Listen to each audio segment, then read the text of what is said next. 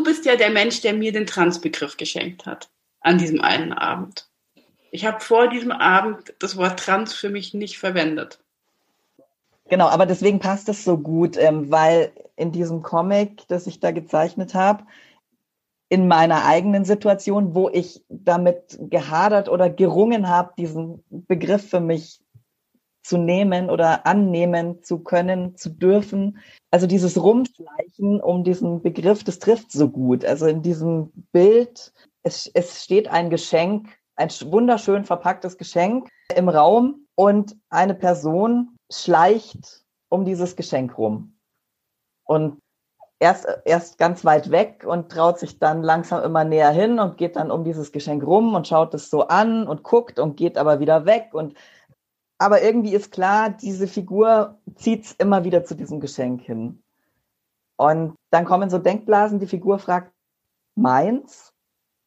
Und dann im zweiten Teil von diesem Comic traut sich die Figur tatsächlich, dieses Geschenk anzufassen und man sieht sogar, wie sie dieses Geschenk umarmt, richtig, richtig fest umarmt und man weiß aber als Betrachterin zu dem Zeitpunkt noch gar nicht, was da drin ist. Aber die Figur hat schon das Geschenk richtig, richtig liebevoll und innig fast umarmt. Und dann im, im letzten ähm, Panel geht dann eben die oder macht die Person selber dann diesen Deckel auf von dem Geschenk und da steht dann drin Trans. Und es kommen auch noch so Sternchen und Fontänen und Glitzer und alles kommt noch raus und Blumen und Feuerwerk und so. genau. Ich konnte das einfach so total gut nachvollziehen an dem Abend, als wir uns da getroffen haben, an, an welchem Punkt du da gerade bist. Und, und ich habe da eben selber damals die Erfahrung gemacht, dass das so wichtig ist, dass wenn dann jemand da ist, irgendwie eine Person kommt, die einem sagt, du darfst es für dich nehmen, das ist ein Geschenk, du bist trans, es ist ein Geschenk, nimm's.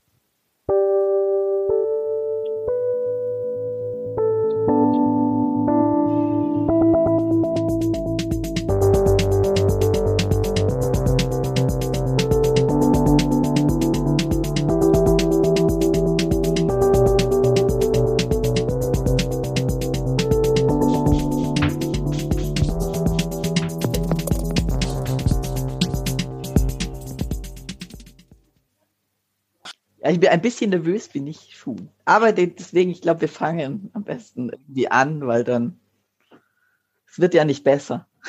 Nee, es wird nicht besser. Es ist total lustig, weil ich heute auch ein bisschen aufgeregt bin.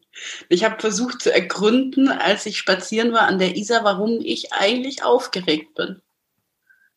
Vielleicht kommen wir im Laufe, entweder es legt sich oder wir kommen dahinter im Laufe des Gesprächs.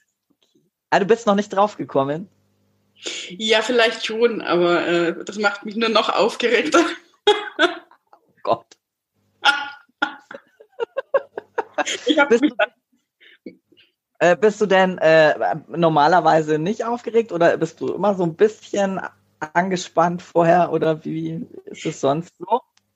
Ich bin schon immer ein bisschen aufgeregt, ja. Und ich frage mich dann immer, was ich sage zur Begrüßung und ich, ich bin ja immer eingestiegen bisher mit äh, so einem Begrüßungstext, warum wir uns unterhalten. Und das finde ich, das ist wahrscheinlich der aufregende Teil an der Geschichte. Ah, okay. Genau. Ja. Also, hallo Jakob. Ähm, hallo Jakob. Schön, dass du im äh, Beyond Binary Podcast bist. Ja, danke, dass ich da sein darf. Ich habe mich gefragt heute, wie haben wir uns eigentlich kennengelernt? Weißt du das noch? Meine Erinnerung an unser Kennenlernen ist, dass das beim Ladyfest war. Genau, du warst bei der Ladyfest Orga München, das ist ähm, ungefähr zehn Jahre her jetzt, gell? Genau, im Rahmen von diesem ganzen Ladyfest Orga Kosmos genau. muss das gewesen sein dann erinnere ich mich wieder ans Lesben-Frühlingstreffen und an unseren Workshop. Ich weiß gar nicht mehr zu dem, zu dem äh, Bart-Workshop beim Lesben-Frühlingstreffen. Hast du mich da dazu eingeladen oder hast du mich gefragt, ob wir sowas machen wollen oder wie, wie ist denn das eigentlich zustande gekommen? Das wüsste ich jetzt auch gar nicht mehr. Ich habe überhaupt keine Erinnerung daran. Ich weiß nur, ich habe da so ein lesbisches Generationengespräch moderiert, wo so von ganz alten lesbischen Frauen bis ganz jungen lesbischen Frauen welche dabei waren.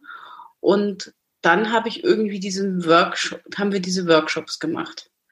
Und wir haben uns aber davor, vor dem Workshop, auch einmal noch getroffen zur Bartprobe und haben bei mir im Wohnzimmer äh, Bärte geklebt und Fotoshooting gemacht. Oh ja, war total gut. Und du hattest die ganzen, du hattest dann auch die ganzen Schminksachen von Get Rid, aber das haben wir nicht geprobt. Wir haben, Schminken haben wir nicht geprobt. Ja, genau, da hatten wir einen riesen Fundus.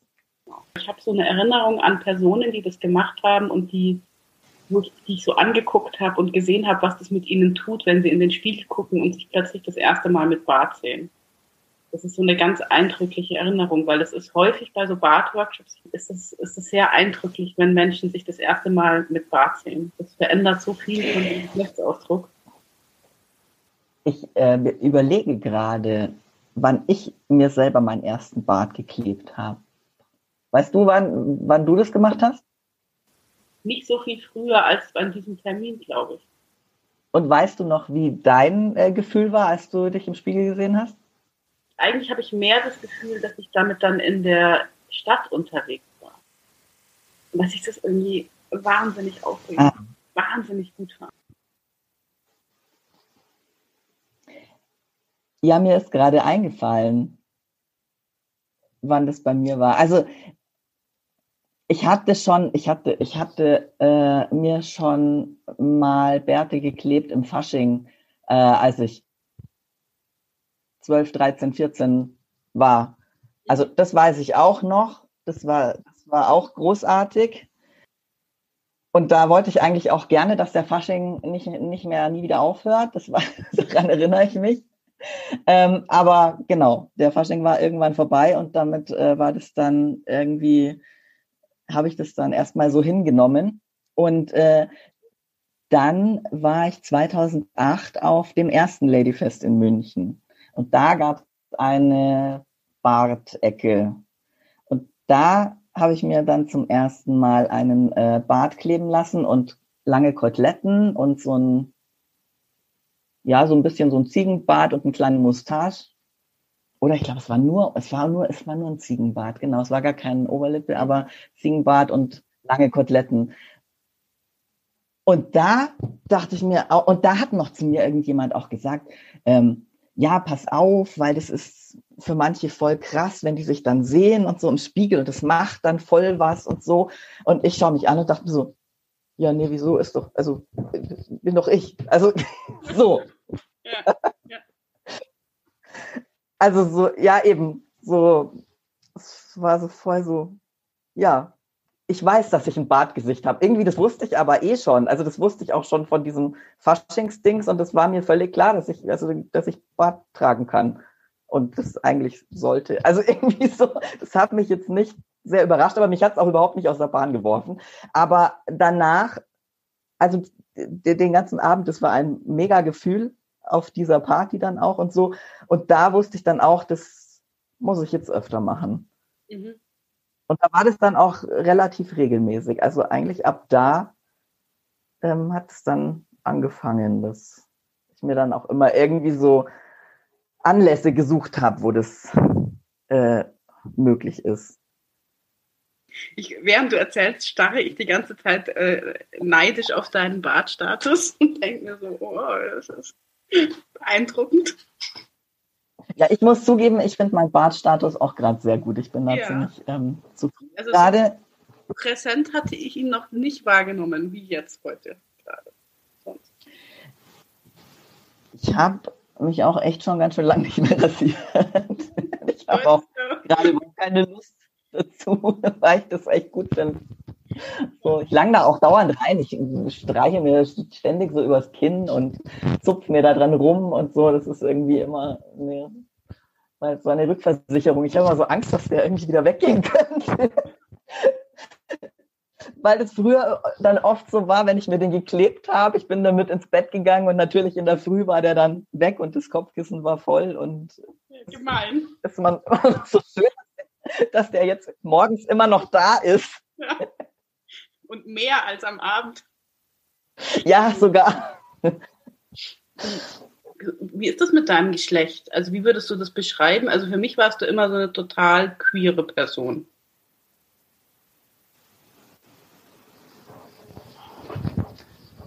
Ja, ich würde mich auch als, also queer ist schon ein Begriff, den ich für mich ziemlich passend finde und auch schon ziemlich lang so als zur Selbstbeschreibung auch verwende. Ähm, natürlich hat sich das dann auch mit der Zeit verändert sich das immer wieder, wie ich, wie ich das queer selber dann auch so fülle. Ähm, aber also, wenn du nach meiner Selbstbeschreibung fragst, was so Gender-Identität angeht, dann ähm, ist es jetzt eigentlich seit ziemlich langer Zeit schon so, dass ich mich immer als ähm, nicht binär im transmaskulinen Spektrum verorte. Genau, und, und queer ist dann noch irgendwie so mehr, noch so übergeordneter so. Queer verwenden die Leute so unterschiedlich und es ist ein Begriff, der für mich ist der so nah und wichtig. Und ähm, ich mag zum Beispiel den Begriff Gender Queer für mich überhaupt nicht, aber Queer hat total viel für mich mit Geschlecht zu tun. Also viel weniger als, als mit Sexualität ist das für mich eigentlich ein Begriff, der meine Geschlechtlichkeit beschreibt. Aber ich mag trotzdem Gender Queer nicht, sondern nur Queer. Und ich, ich frage immer, also was ist das für dich für ein Begriff? Ach, das ist interessant. Hm. Ich, ich verwende das wirklich auch in unterschiedlichen Färbungen, merke ich auch gerade. Also ich verwende momentan queer oft als Beschreibung für meine, ähm, für meine sexuelle Orientierung tatsächlich. Mhm. Ähm, du sagst nicht mehr lesbisch oder sagst du auch noch lesbisch? Nee, ich sage eher lesbisch sozialisiert. Das, das ist mir irgendwie nah. Aber genau, aber wenn ich irgendwie beschreiben sollte, wie ich jetzt meine Orientierung benennen würde oder labeln würde, dann wäre queer das, was da am besten passt, weil ansonsten da überhaupt nichts gibt es irgendwie da keine Schubladen gerade, die da sonst. Und ich merke auch, wie ich davon wegkomme, dass ich, also jetzt was sexuelle Orientierung oder so äh, angeht, wenn ich das beschreiben will, oder ich muss es nicht mehr so beschreiben. Also da sind mir auch Labels irgendwie zunehmend unwichtiger. Das war früher anders. Das hat sich verändert.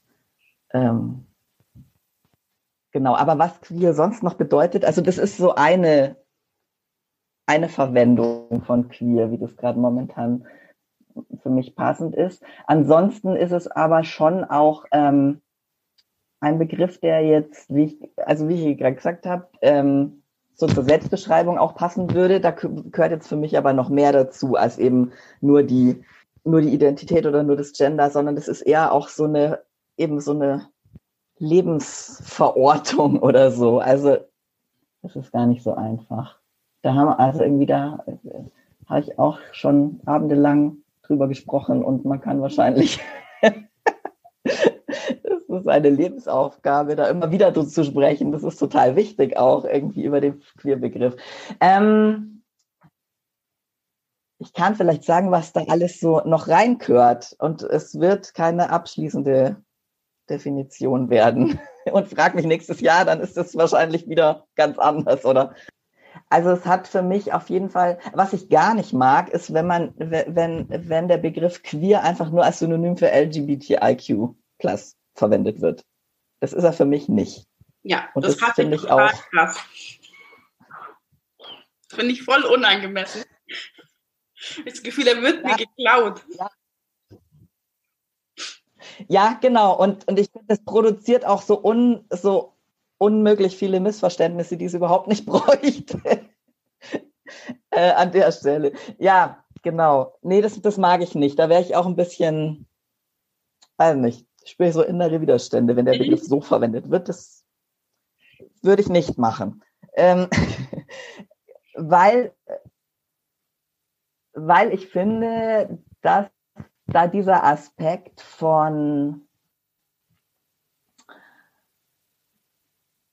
irgendwas hat der Begriff queer ganz viel mit äh, damit mit, mit Normen zu tun und damit diese Normen nicht für sich anzunehmen. Und ich finde, der Aspekt geht da total verloren da drin, wenn der einfach so als Synonym für LGBTIQ verwendet wird. Und ich, das ist mir aber total wichtig, dass das da drin steckt. Also für mich steckt es da so unglaublich drin. Ähm, das, und das ist vielleicht auch das, was ich meine mit Verortung für das eigene Leben oder so. Also so, so das, das ja, das ist so wichtig, dass, dass da so eine, so ein nicht, nicht mitmachen bei bestimmten Sachen irgendwie drin steckt. Und so ein nicht, äh, das nicht annehmen für sich. Und ganz, also was, ach, das hängt auch ganz viel damit zusammen, so was, was Assoziationsketten und Zuschreibungen machen. Und ich finde, auch das ist dieser wichtige Aspekt in dem Queerbegriff, dass man auch das nicht erfüllt, nicht, nicht äh, automatisch annimmt. Und ähm, aber drum ist es so wichtig, und du merkst ja, wie ich da jetzt hier rumstottere. Äh, drum finde ich es aber auch so wichtig, dass man sich darüber immer wieder austauscht, was das eben für die einzelne Person auch ähm, bedeutet. Und das widerspricht sich jetzt irgendwie auch im ersten Blick total mit dem, ähm, was ich gerade gesagt habe, mit diesen Missverständnissen, aber im zweiten Blick überhaupt nicht weil eben die, auch die Aufforderung, über den Begriff queer immer wieder sich ähm, auseinanderzusetzen, ist, ist ja Teil des Nicht-Missverständnisses. Also ist ja Teil des miteinander im Gespräch drüber bleibens. Genau, und, und, und wenn ich den Queerbegriff als Synonym habe, dann ist es so eindimensional, dass das, dass das total ungerecht dem Begriff queer gegenüber ist, weil der ist viel, viel, vielschichtiger. Also die Idee auch ja hinter dieser, ähm, hinter dieser Wortkette, das alles zu benennen, L LGBTIQ plus Sternchen, mhm. und da wird noch mehr dazu kommen, hoffentlich, mhm. immer wieder. Ähm, das, das ist ja auch sowas, was so ein Stolpern im Wortfluss produziert und das will ja, das ist ja auch wichtig. Und wenn ich dann wieder queer einfach nehme, dann rede ich da so drüber und ja, das ist auch das, was ich vorher, glaube ich, meinte mit eindimensional. Dann ist es wieder ein kurzes Wort, wo ich nicht weiter drüber nachdenken muss. Und das äh, ist nicht ja. gedacht gewesen, so, glaube ich. Ja. Oder würde ich mir auch nicht so wünschen, ja. Ich Aber ich finde es total spannend, dass du zum Beispiel sagst, ähm, dass Queer jetzt für dich eben viel mehr mit der eigenen Identität als mit der sexuellen Orientierung zu tun hat, ob es bei mir ein bisschen anders ähm, konnotiert ist. Ich habe das Gefühl, es ist immer so ein bisschen anders konnotiert, wenn, wenn ich mit Menschen darüber rede, was für sie queer eigentlich ist. Das ist auch das, was so schön ist, daran drüber mhm. zu reden und sich auch, wie du gesagt hast, wenn wir in einem Jahr drüber reden, hat das vielleicht nochmal eine andere Dimension oder Wendung genommen oder so. Ja, hoffentlich. Also ich habe gar, gar kein Interesse dran, irgendwie einmal meinen Queer-Begriff zu definieren und dann immer dabei zu bleiben.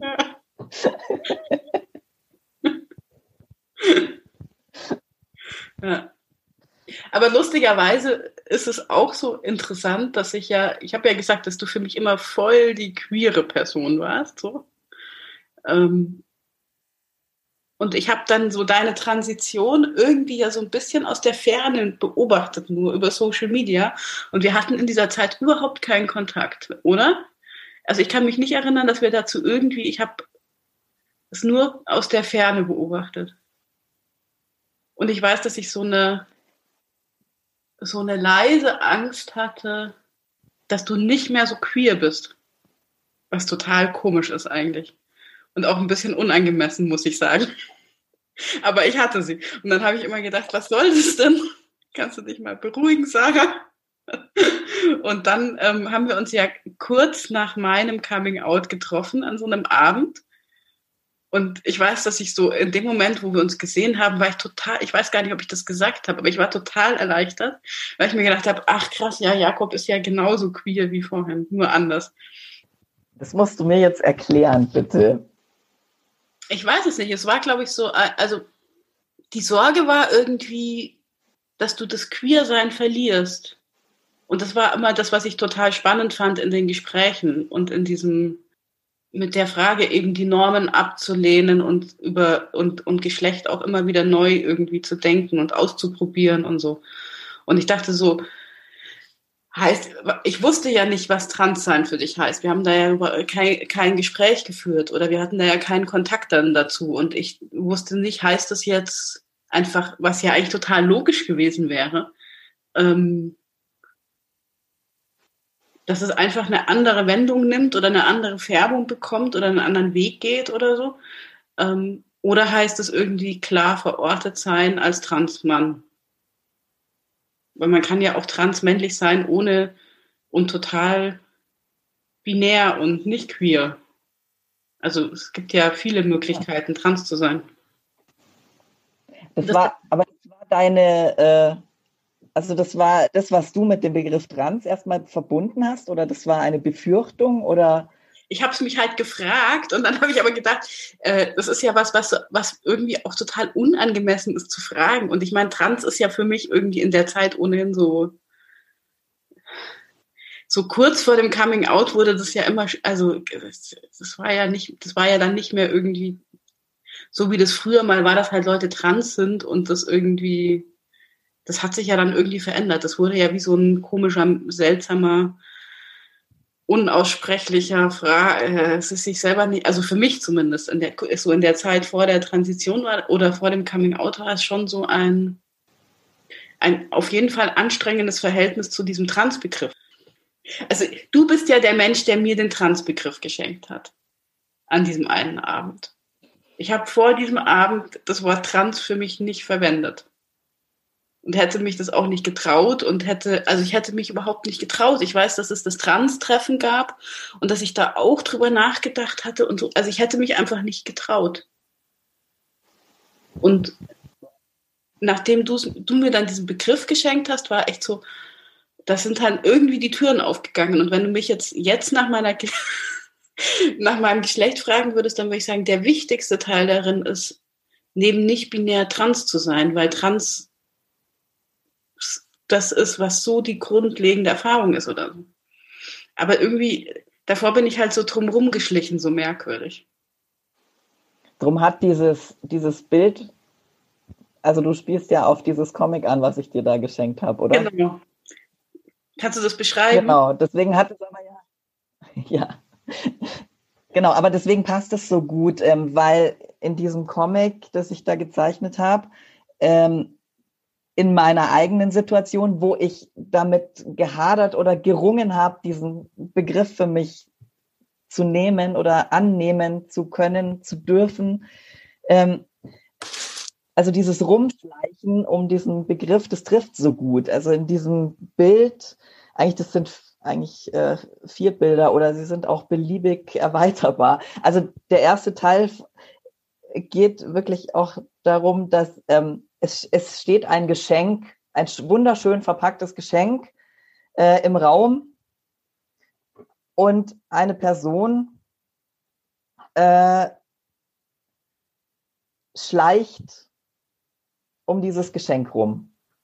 Und äh, erst, erst ganz weit weg und traut sich dann langsam immer näher hin und geht dann um dieses Geschenk rum und schaut es so an und guckt und geht aber wieder weg. Und und diese Bilder kann man also beliebig oft variieren. Ich glaube, ich habe für mich mal eins gemacht, wo ich zehnmal diese Bilderfolge hatte, also zum Geschenken, außenrum wieder weg.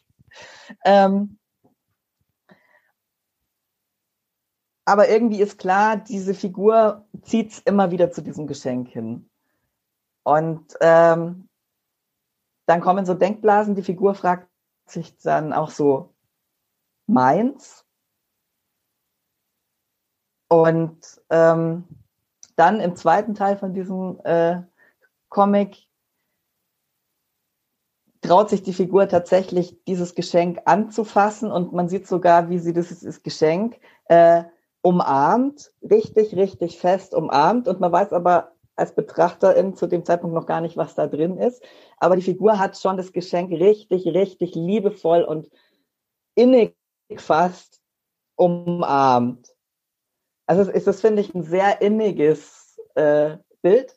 Und dann im, im letzten ähm, Panel ähm, geht dann eben die, oder macht die Person selber dann ähm, diesen Deckel auf von dem Geschenk und äh, da steht dann drin Trans. Und es kommen auch noch so Sternchen und Fontänen und Glitzer und alles kommt noch raus und Blumen und Feuerwerk und so. genau.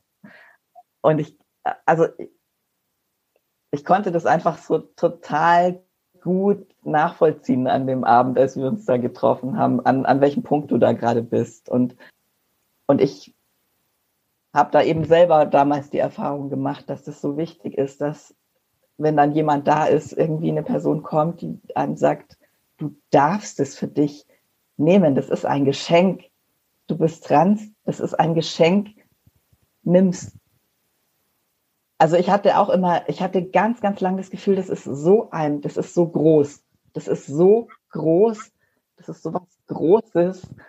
Ähm, das, das darf ich mir nicht nehmen. Das so. Und aber genau aus dieser, aus diesem Gedanken und aus dieser Auseinandersetzung eben und aus diesen Gesprächen, die ich da damals mit Leuten geführt habe, ist dann dieser Comic entstanden. Und, und das, das, und das tut dann so gut, so dieses, ähm, du darfst es, du darfst es dürfen. Du darfst es dir nehmen, du bist es wert. Und das ist deins. Und das ist äh, ein ganz großes Geschenk, weil es nicht viele Leute kriegen. Und du hast es, also nimmst. Und, und das, ja, genau. Das war so überwältigend toll und wichtig an dem Abend dass du das gesagt hast. Also es war wirklich so, und das ist auch, seitdem habe ich wirklich so ein Bild, wenn du sagst, dass diese Person hält dieses Geschenk so fest, das ist tatsächlich so. Also ich habe das Gefühl, es ist so, ich will das nie wieder loslassen, das ist echt so meins. ja. Und es ist auch so schön, weil es auch so diesen, diesen unglaublich schönen Teil von Transsein also, weil ich meine, Transsein ist ja vieles, es ist auch anstrengend, man irgendwie und es ist, es ist auch schlimm, vieles ist auch schlimm und so. Aber es ist eigentlich, so alles in allem ist es, oder schwer, schlimm weiß ich gar nicht, schwer ist es manchmal. Und schmerzhaft oder so. Aber viel, vieles daran ist einfach total toll und schön. Und ähm, ich kann das gar nicht so genau beschreiben, was eigentlich so toll und schön ist daran. Aber es, irgendwas daran ist es auf jeden Fall. Und dieser, dieses Bild ähm, oder dieser Comic, der, der, der bringt das ziemlich gut zum Ausdruck. Ich, ich darf den verlinken, oder? Oder ich darf dieses Bild dazustellen? Ja. ja. Gerne. Und es gibt ja auch zwei Versionen von dem Comic. Gibt ja eine Version mit dem Geschenk, ähm, wo dann Trans drin ist und dann gibt es noch eine zweite Version, da ist dann Non-Binary Trans drin. Und ähm, das ist dann auch manchmal, ja, kann man das, kann man das eine Geschenk irgendwie besser als das andere dann erstmal umarmen oder ja, oder ist auch unterschiedlich. Aber also irgendwie, ich habe auch gemerkt, für mich sind es dann beide Geschenke. Also das war auch halt nochmal so eine Auseinandersetzung. Ähm, interessanterweise, dass ich, ich habe da Verschiedenes dann ausprobiert. Ich habe auch ein Geschenk gemacht, wo nur Non-Binary drin stand, ohne Trans, und das hat für mich gar nicht funktioniert. Das war nicht mein Geschenk. Mhm. Und also so habe ich das auch ein bisschen rausgefunden dann. Dass es ja. für mich total wichtig ist, das zusammen, also dass es für mich nur zusammen funktioniert. Und für andere Leute ist es wieder anders. aber genau, das ist auch so, so, so wichtig, aber auch so schwierig dann zu gucken, irgendwie, was ist denn da jetzt für mich gerade? Was ist in meinem Geschenk drin? Hm.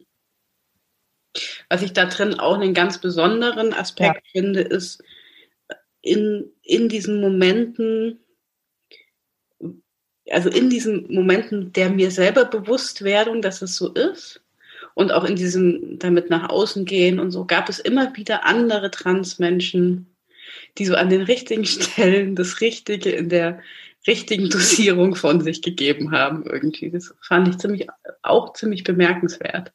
So, also das ist so, ich meine, ich spiele, du weißt, dass ich, auf was ich ein bisschen anspiele, auf deinen, ich hatte irgendwann mal, ich war viel in den Bergen und du warst ja auch immer so viel in den Bergen und ich hatte deine Berge G Posts immer verfolgt auch. Es gab dann bei mir irgendwann mal so einen, wo du drunter geschrieben hast, ja schön, aber die Berge haben irgendwann nicht mehr geholfen. Und das hat echt auch immer so ein, so, da, da, da dachte ich echt so, oh, er spinnt ja. Ist ja voll unverschämt. Was will er denn jetzt sagen? Er weiß überhaupt nicht, dass ich diesen Berg da hoch bin. total lustig. Aber irgendwie war es auch total gut, weil es immer wieder so ein, also du hast ja jetzt nicht irgendwas mehr geschrieben. So, es war ja nur so ein halber Satz eigentlich, aber. Und ich, ich glaube, ich habe an der Stelle auch gedacht, dass du schon, ich habe ich hab gedacht, du bist schon an einer anderen Stelle. Also ich, für mich war das völlig klar, äh, da, warum du dauernd in die Berge gehst und dann kryptische Untertitel zu deinen Bildern schreibst und Liedzitate und so. Also irgendwie, ich, ich habe da total, ich habe ich hab, äh, gemeint, das total zu verstehen, an welchem Punkt du gerade bist. Und aber vielleicht eben war, hast du das selber noch gar nicht so ähm, gesehen oder ich habe dich da schon woanders gesehen, als du in dem Moment tatsächlich selber halt warst oder so. Aber witzig, ich habe überhaupt nicht gedacht, dass ich dich damit irgendwie noch so anstupse, weil ja, weil weil es für mich an dem Moment schon völlig offensichtlich war, wo, also in welche Richtung du gerade unterwegs bist. Und ich mich da einfach auch so, so solidarisch gefühlt habe und dachte so, eben auf der einen Seite, ja, wieder dieses beide, auf der einen Seite so Freude, ja, spannende Zeit und da ist jemand auf dem Weg und wow, äh, toll. Und auf der anderen Seite auch so, boah, der arme Mensch, da muss er jetzt auch gerade mal durch irgendwie so Sachen durch. Also ja, eben, genau, das ist halt so. Ähm, hat halt immer so mehrere Seiten. Aber dazu fällt mir auch noch ein, weil du gerade gesagt hast, du weißt gar nicht genau, wie du das beschreiben sollst mit diesem, was dieses Positive ist und manchmal aber eben auch so, so anstrengend oder so. Ich meine Erfahrung ist, dass diese, also gerade in der Zeit, wo das so, also wo es so einen unglaublichen Schmerz produziert, wenn dich jemand nicht erkennt und, und du dich selber gerade eben anfängst, irgendwie zu erkennen und dann diese Diskrepanz so krass ist, dass deine Außenwelt dich nicht sieht. Eben in dem, auf, auf dem Weg oder an dem Punkt, wo du gerade bist oder so wie du gerade gesehen werden müsstest und, und, und willst und so. Und also das ist meine Erfahrung, dass genau diese Erfahrung eben, diese Diskrepanz einen so einen unglaublich großen Schmerz äh, produziert. Und dann aber auf der anderen Seite eben diese, diese Euphorie, wenn dann so ein Moment ist der Erkenntnis, so ein eigener Moment der Erkenntnis oder eben so ein eigener Moment, wo du irgendwie dann Sachen total gut gerade findest oder sich da wieder irgendwie eine, ähm, ja, irgend, irgendeine Tür aufgetan hat, wo du genau siehst, das ist meine Tür, da gehe ich jetzt durch und so. Also das, das so schmerzhaft die eine Erfahrung ist und genau so euphorisch ist dann diese andere Erfahrung. Und das ist, das ist so meine Wahrnehmung, dass es, dass es so krass dann diese zwei Emotionspole irgendwie gibt in dieser Zeit halt auch. Also ich merke an mir, dass es sich dann eben auch wieder einpendelt, weil das hält glaube ich, kein Mensch aus, das auf Dauer, wenn man da diese Gefühlspendelausschwingungen äh, ständig so krass hätte. Aber das ist schon eine, eine Wahnsinnserfahrung, die ich auch überhaupt nicht missen möchte. Obwohl sie anstrengend ist, da mit diesen Gefühlslagen ständig. Aber es ist wahnsinnig äh, wichtig. Also ja, wenn du das so beschreibst, also ich habe auch irgendwie so, also ich finde, es gibt so unterschiedliche Phasen da drin. Und so diese Phase bis, bis zu dem Punkt auch der inneren Erkenntnis und irgendwie, ich habe dann auch manchmal so das Gefühl, es ist an irgendeinem Punkt war es keine Entscheidung mehr. Also ich habe, ich hatte so einen Moment, wo ich schon drüber war mit der Entscheidung. Also ich hatte, ich hätte gar nicht, also ich hätte dir noch nicht sagen können, dass es irgendwann der Jakob kommt und mir den Transbegriff schenkt oder dass äh, ich hätte dir noch nicht mal sagen können, ich hätte dir noch nicht mal sagen können, dass obwohl Jakob mein Name ist, dass das Jakob wird. Also ich weiß zum Beispiel, ich habe aus irgendeinem Grund, den ich dir nicht nennen kann, meiner kleinen Schwester, als ihr, als sie schwanger war ähm, und wir über Namen geredet haben und plötzlich war der Name Jakob im Raum. Und ich habe dann irgendwie äh, nur gesagt, nein, äh, mein Name. Und dann war der irgendwie, ohne dass wir weiter drüber geredet haben, war der vom Tisch zum Glück. Also ich hätte dir aber damals nicht sagen können, warum ich sage, ist mein Name. Also ich hätte dir an ganz vielen ja. Stellen nicht begründen können, was. Und trotzdem war es irgendwie so, wenn ich rückblickend gucke, fühlt es sich an wie eine Notwendigkeit. Also ich habe nicht, es fühlt sich an keiner Stelle so an, als hätte ich das entschieden. Als hätte ich wirklich entschieden, sondern es war irgend, also für mich war es irgendwann so, ich, ich habe gar, ich, ich gehe diesen Weg. Also auch nicht, ich bin auch nicht gezwungen oder so, sondern es war halt klar, es ist mein Weg jetzt. Und ich gehe so Schritt für Schritt und die Schritte kommen, wie sie kommen, in manchmal erstaunlichem Tempo und manchmal in erstaunlicher Langsamkeit.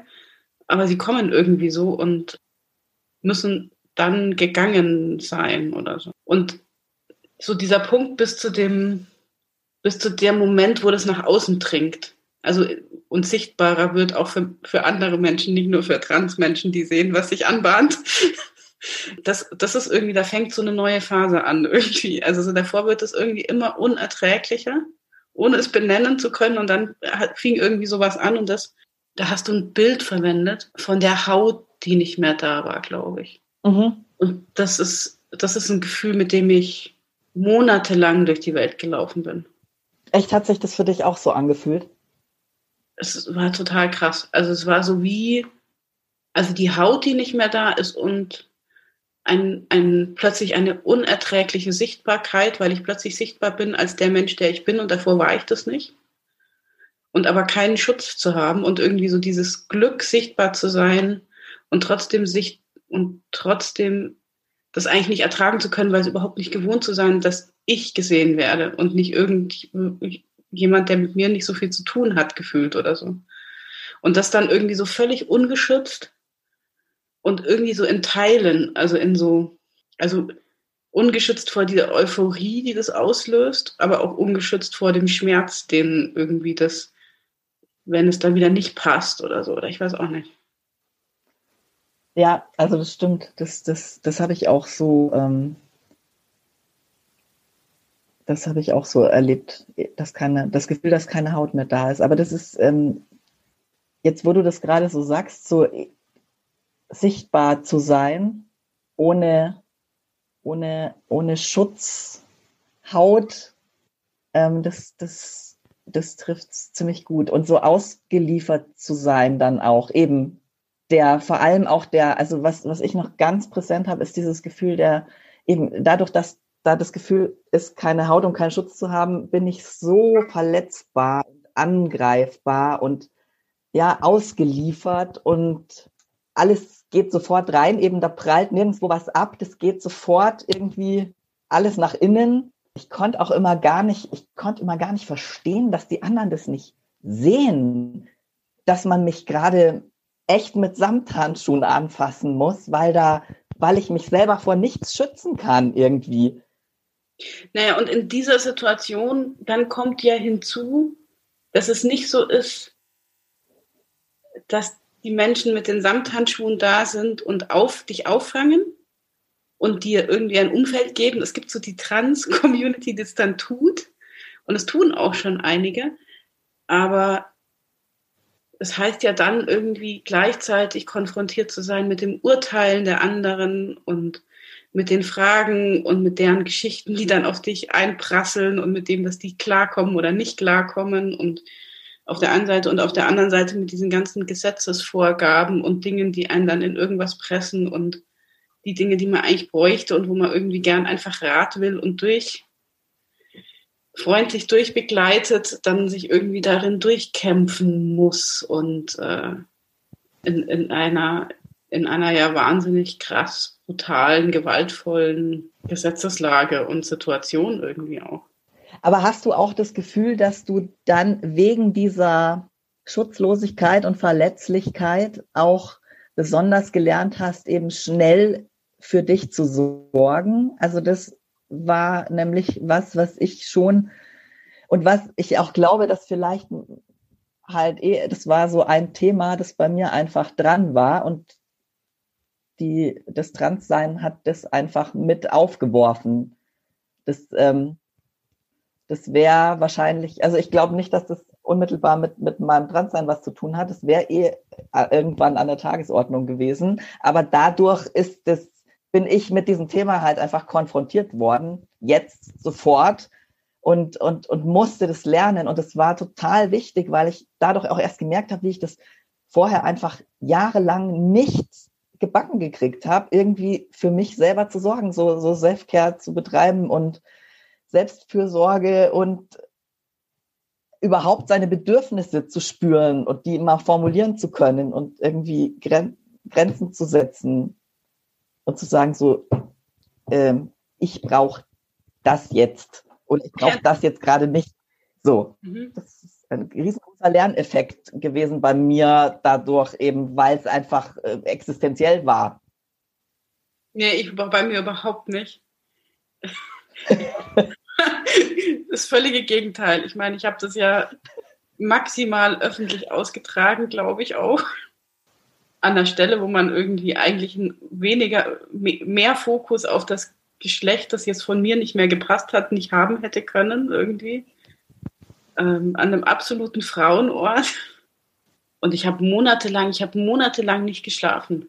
Ich, also ich war, ich war eigentlich nur, nur, ich weiß gar nicht, ich weiß ehrlich gesagt gar nicht, ich, es ist wie ein Nebel in dieser Zeit. Und dann habe ich irgendwie die ganze Zeit in jedem Kontext immer erklärt, wer ich bin und was ich habe und dann habe ich irgendwann mal die, die, die Personen gezählt. Ich glaube, in den ersten zwei Monaten habe ich mit 80 Leuten oder so Einzelgespräche darüber geführt, wer ich jetzt bin.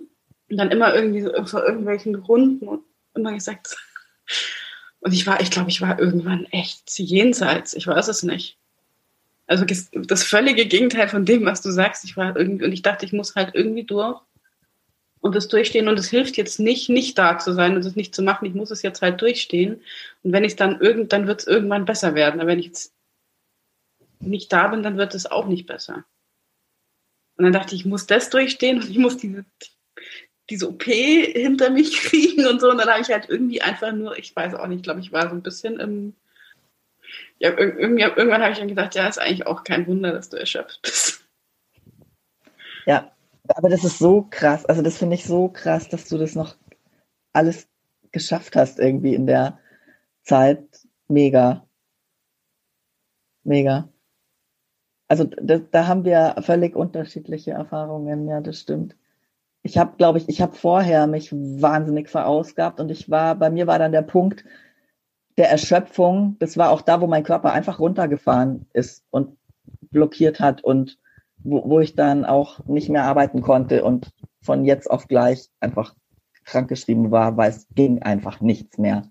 Also da war, da hat wirklich, da ist mein Körper runtergefahren und ich habe nicht verstanden, wieso, was das soll.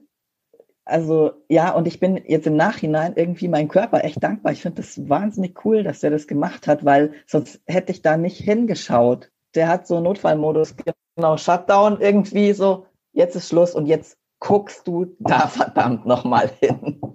Und ja, irgendwie und, und tust was für dich. Aber das ist irgendwie ziemlich großartig, oder? Ja, also finde ich jetzt mittlerweile auch, aber ich habe echt ganz schön lange gebraucht, bis ich das kapiert habe. Ja. Aber sag mal, was hat dir dann eigentlich geholfen? Weil ich habe mich irgendwie schon auch gefragt, irgendwie, es gibt ja total viel, also irgendwie gibt es in, in dieser ganzen Anstrengung und so gibt es ja schon auch viele Dinge, die es irgendwie dann gut machen oder so. Kannst du das sagen, was irgendwie der Punkt war? Oder ist, wahrscheinlich gibt es ja nicht den einen, sondern es gibt total viele. Ja, und das ist jetzt irgendwie aus, also eben so ein bisschen mit, mit äh, Distanz, mit zeitlicher Distanz. Wenn ich jetzt so auf diese ganze Zeit schaue, sehe ich da viel mehr Ressourcen, als ich damals mitten, als ich mittendrin war, irgendwie gesehen hätte. Wenn man da was rausgreifen will, also ich glaube, so eine Sache, die mir gut äh, getan hat, das ist auf jeden Fall das Zeichnen oder irgendeine Art von kreativem Output von diesem ganzen Wahnsinn, den man da erlebt. Und auch so ein bisschen die, so auch so ein bisschen die Fähigkeit, das Absurde da drin zu sehen manchmal, weil es ist ja schon ab, und zu so wahnsinnig witzig auch, wo man sich echt, also wenn man da keinen Sinn für Humor entwickelt, dann weiß ich auch nicht. Definitiv. Also das merke ich jetzt schon. Also gerade auch wenn ich, wie gesagt, es, es verändert sich, aber ähm, ich konnte eine Zeit lang tatsächlich äh, auch nicht kreativ sein. Das ist dann erst wieder gekommen, als sich einfach so das Leben wieder ein bisschen ähm, strukturiert hat und irgendwie so stabilisiert hat und so. Aber wenn ich mir auch jetzt manchmal so, so, so Sachen eben anschaue, die ich dann in der Zeit irgendwie äh, gezeichnet habe oder so, dann, dann denke ich mir auch manchmal, das ist eigentlich äh, genial. Also da, da, auch eben die Absurdität erkenne ich da auch jetzt manchmal dann erst drin, so in, im Nachhinein. Und das ist aber wirklich manchmal absurd. Anders kann man es nicht, äh, kann man es kann man's fast nicht, nicht sagen. Also auch was so, was, was, was für Gedanken äh, ich mir dann manchmal so gemacht habe, die habe ich dann auch aufgeschrieben. Also ich hatte auch äh, so Gedanken, Notizen aufschreiben und so Skizzen machen, das ging, das ging tatsächlich immer. Und da gibt's auch wahnsinnig viele so Notizbücher, die sich irgendwie in der Zeit so angesammelt haben. Und, und, und da sind manchmal echt lustige Sachen. Also ich muss halt mal eins Beispiel? erzählen. Das habe ich letztens nämlich wieder. Und zwar ist mir da der Gedanke gekommen, was, was wäre denn, wenn also mir ist aufgefallen, dass das Thema ähm, Kinderkriegen ja so wahnsinnig normiert ist und dass es ja so eine gesellschaftliche Erwartung und einen Erwartungsdruck gibt von ja Menschen in einem gewissen Alter, dass sie doch bitteschön sich irgendwie in einer Form mit Familienplanung beschäftigen. Und dann wird ja auch immer sehr grenzüberschreitend gefragt und, also gerade auch so bei weiblich gelesenen Personen so, und wann ist es bei dir soweit? Und genau, und dann habe ich mir gedacht, was wäre denn eigentlich, wenn Leute mit dem Thema Transition genauso umgehen würden wie mit dem Thema Kinderkriegen?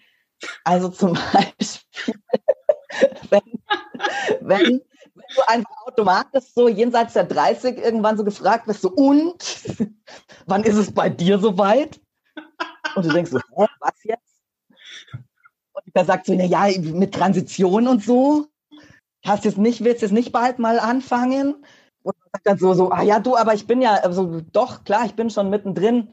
Und dann sagt äh, die andere Person, ah ja, cool, ist ja auch wirklich Zeit geworden und so. Ne? Und was wird's?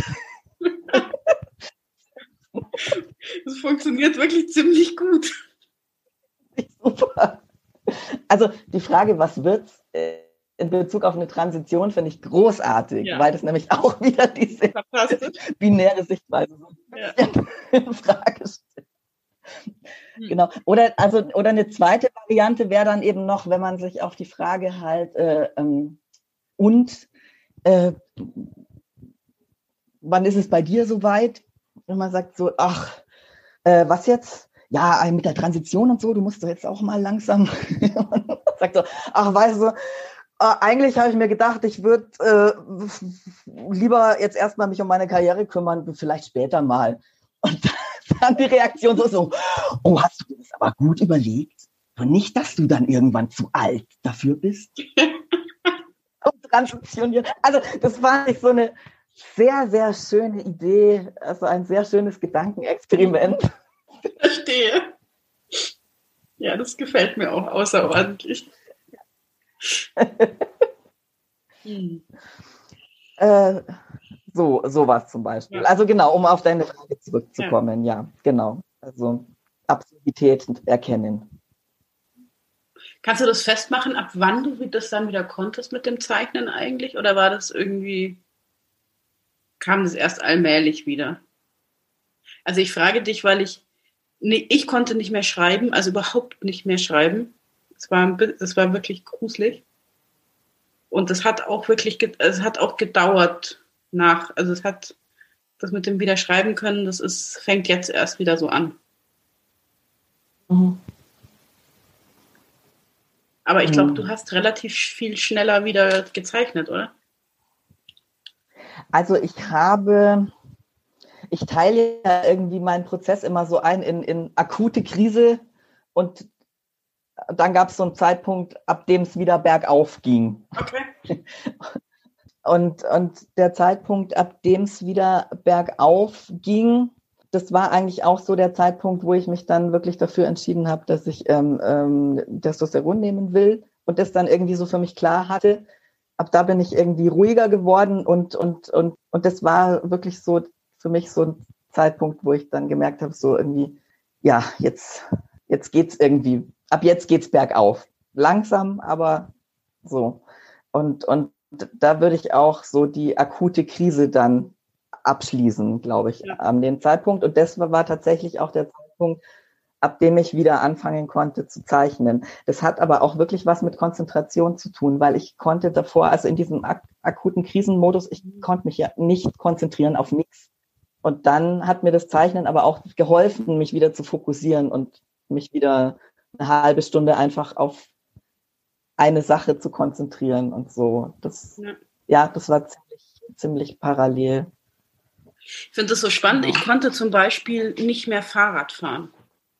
Also ich bin fast Was? das ganze letzte Jahr nicht, bin ich nicht Fahrrad gefahren. Ich bin dann immer, ich bin Kilometer, ich musste die ganze Zeit zu Fuß gehen. Ich musste kilometerweit zu Fuß gehen, um das irgendwie zu, also ich hatte das Gefühl, das ist das Einzige, was mir hilft, das zu verarbeiten, einfach.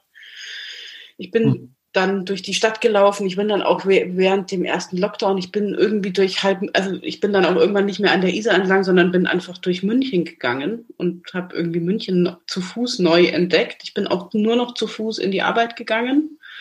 Und ähm, weil ich, ich hätte es nicht gekonnt. Ich hatte, ich wusste, ich habe gar nicht die Fähigkeit, die Konzentration aufzubringen, auf dem Fahrrad zu sitzen und ähm, das irgendwie verantwortungsvoll gemanagt zu kriegen, das zu tun. Also das war, das war, mhm. also das fand ich auch zum Teil echt furchteinflößend, weil ich so dachte, wow, also das ist jetzt irgendwie äh, zu Fuß gehen ging, aber das ging eigentlich immer.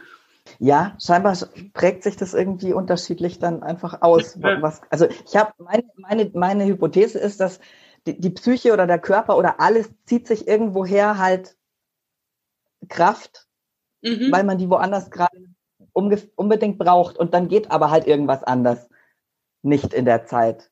Genau, sei es jetzt Fahrradfahren, sei es Schreiben, sei es Zeichnen, sei es ja. Konzentrieren. Also ich hatte auch so dieses Bild von 90 Prozent meines Gehirns sind gerade damit befasst, das irgendwie bewältigt zu kriegen, das alles neu zu verschalten, weil alles neu ist. Alles ist, es ist wirklich, ich kann es, ich weiß gar nicht, hast, hast du da ein Bild dafür, aber ich hatte so das Gefühl, es ist wirklich alles neu. Es gibt kein gewohntes, geübt, also nichts ist als hätte ich irgendwie, als wäre ich auf Null gesetzt oder so und müsste wieder lernen, wie überhaupt alles geht.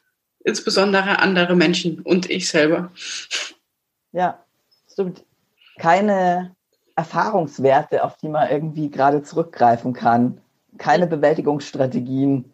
Ja, also man kann sich ja auch eh gedanklich auf nichts anderes einlassen und mit sich mit nichts anderem beschäftigen. Ich hatte das Gefühl, ich habe überhaupt keine, ich habe keine Empathie mehr. Ich kann mich nicht in andere Leute reinversetzen. Ich kann mich überhaupt nicht auf die Themen von anderen Leuten einlassen. Ich kann, kann mich nur um meine eigenen Themen drehen. Ich kann nur um, ich kann mich sowieso nur irgendwie mit Trans-Themen beschäftigen gerade. Ja, weil, weil du nach einem Bild gefragt hast, äh, eben, dass so alles wieder auf Null ist oder alles wieder neu zu lernen oder so. Also ich, genau, ich habe da immer dieses Bild von so einem Erdbeben was irgendwie mein inneres Gebäude, mein, mein Haus, mein, mein, ja, mein psychisches Haus irgendwie wirklich in Schutt und Asche gelegt hat, dem Erdboden gleichgemacht an Riesen. Kein Stein steht mehr auf dem anderen. alles, was ich bisher an Krisenbewältigungsstrategien irgendwie erlernt hatte, war immer so, dass irgendwo noch, also dass irgendwo noch irgendwie zumindest eine Wand oder ein Zimmer von dem Haus war, wo, wo man reingehen konnte, wo man, was noch da war, was noch so war, wie, wie man es kannte oder so. Und in dem Moment, also diese, diese, diese Transitionserfahrung in dieser akuten Krisenhaftigkeit war wirklich so, da, da steht kein Stein mehr auf dem anderen. Ich kann, ja, ich kann auf nichts zurückgreifen. Ich muss alles neu, ich muss da jetzt neue Grundmauern bauen für mhm. mein Haus. Und ich weiß gar nicht, wo ich anfangen soll. Und ich muss ja. erstmal den ganzen Schutt hier wegräumen, damit ich irgendwas freilegen kann. Also ich habe so eine Sache, die bei mir also was ich so, das ist ein bisschen eine Konstante. Ich habe zum Beispiel alte Texte von mir nochmal gelesen über Geschlecht und habe gedacht, ach krass, ich habe das ja vor Jahren schon so geschrieben. Oder ich habe irgendwie nochmal so, habe gedacht, ich weiß ich nicht, seit 20 Jahren befasse ich mich mit Geschlechterverhältnissen und mit äh, Gender Studies und Queer Studies und so. Und dann denke ich so, es ist ja wirklich genau so, es ist noch, es ist, es ist so krass, es ist, also wenn du das theoretisch davor hattest, und es war ja immer schon so, dass irgendwie jetzt zum Beispiel für mich war Butler lesen immer so ein Heimkommen. Von Anfang an, ich hatte so das Gefühl, ich, da gibt es etwas, was irgendwie andockt. Aber jetzt sozusagen mit dieser Trans- oder Transitionserfahrung zu, zu, zu sehen, was was es eigentlich heißt, jenseits, also jetzt auch nicht binär zu sein, jenseits von, also in diesem, was sie so als diesen nicht lebbaren Bereich oder so beschreibt. Und das so zu, und so zu merken, so, wie mächtig diese Normen sind, die diese, diese Binarität irgendwie machen. Und das so, da davor zu stehen, manchmal so das Gefühl zu haben, irgendwie so wahnsinnig klein vor diesem Riesending zu sein und da drin aber was zu sehen, was irgendwie ich davor nicht sehen könnt, konnte. Und auch so dieses Gefühl zu haben, boah, jetzt habe ich mich jahrelang mit Trans befasst und hatte auch Transmenschen in meinem Umfeld und hatte eigentlich immer das, so den Eindruck, offen dafür zu sein, mich auseinandergesetzt zu haben, Texte dazu gelesen zu haben, Gespräche geführt zu haben. Und trotzdem habe ich so, hatte ich so, ich hatte, dann denke ich so, ich hatte überhaupt keine Ahnung. Also so mein Gefühl ist auch so,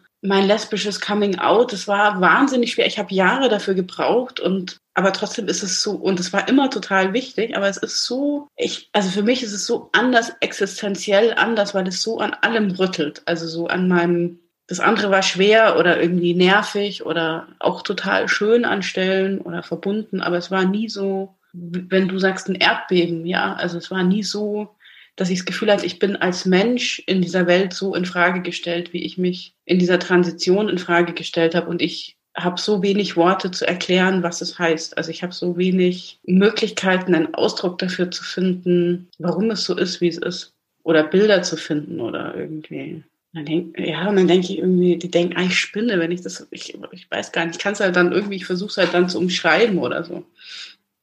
Und dann gibt es halt irgendwie diese Bilder, die es irgendwie beschreiben, aber irgendwie denke ich so, ja, weiß gar nicht. Aber das ist auch wirklich einfach nur schockierend, finde ich. Also eben diese Erfahrung zu machen, du beschäftigst dich jahrelang theoretisch mit was, was dir auch wirklich am Herzen liegt. Und, und, und irgendwann kommt der Moment, wo du, wo du, wo du, ja, wo du denkst so, wie, wie konnte ich denn, also eben, wie, wie konnte ich denn denken, ich verstehe das?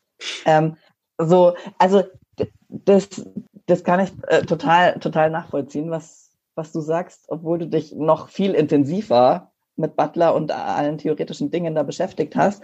Ähm, aber so dieses Gefühl von, ich habe jahrelang gedacht, ich habe es verstanden und jetzt und und jetzt, also bei mir war das, ich kann mir das immer so erklären, weil es auf ganz vielen Ebenen so ist. Ich habe das jahrelang versucht, irgendwie auf einer kognitiven Ebene zu verstehen und zu antizipieren und alles. Und jetzt kommt das Gefühl dazu. Jetzt, jetzt geht es, ja, mhm. also anders kann ich es nicht beschreiben. Jetzt kommt das Gefühl dazu. Und erst die, die Kombination aus beiden macht so ein, ich habe es verstanden, was damit gemeint ist. oder was das bedeutet. Ja, vielleicht auch wirklich, was es bedeutet. Ich weiß gar nicht, ob es ja so gemeint war, keine Ahnung. Ähm, aber was das bedeutet und was da an Erfahrung drin steckt. Also das ist mir auch ganz, ganz stark mit, mit, ja, mit, mit so, mit so einem, ja, gerade auch mit so Aspekten von, von Butler gegangen. Auch so eben, was das bedeutet, Geschlecht zu performen, immer wieder, was das ausmacht, in welches Klo du jeden Tag reingehst, wieder mhm. und wieder und wieder, äh, was das ausmacht, wie du angesprochen wirst, was das au und was eben, was das in dir selber dann ja auch ist, resoniert ja oder nicht oder macht was. Also dass du eben, du bist ja ein soziales Wesen, du bist ja permanent. Und aber genau, und eigentlich wird das ja alles irgendwie schön theoretisch beschrieben, aber was das heißt, was es bedeutet, das ist auch, das war so ein Aha-Effekt und wo ich mir auch dachte, das, das gibt's doch nicht, das gibt's nicht. Du kannst, wie kannst du jahrelang, naja, aber auf einer anderen Ebene ist mir das genauso passiert und das war nämlich, ähm, komme ich jetzt nochmal zurück auf, auf mhm. deine Frage, was Ressourcen auch sein können oder, oder ja, was, was in diesem ganzen Chaos dann auch äh, vielleicht hilft oder, oder gut tut. Und das war auch sowas, dass ich in diesem ganzen Chaos, in diesem Erd, in dieser Erdbebensituation, in dieser inneren, ähm, dann auch das Gefühl hatte, Struktur hilft mir so sehr, also von Struktur von außen, weil ich gerade von innen keine habe. Mhm. Und, und wie mir dann eine, ein geregelter Tagesablauf, feste Essenszeiten, ein Stundenplan mir zu schreiben, was mache ich am Vormittag heute, wann esse ich Mittag und was mache ich am Nachmittag.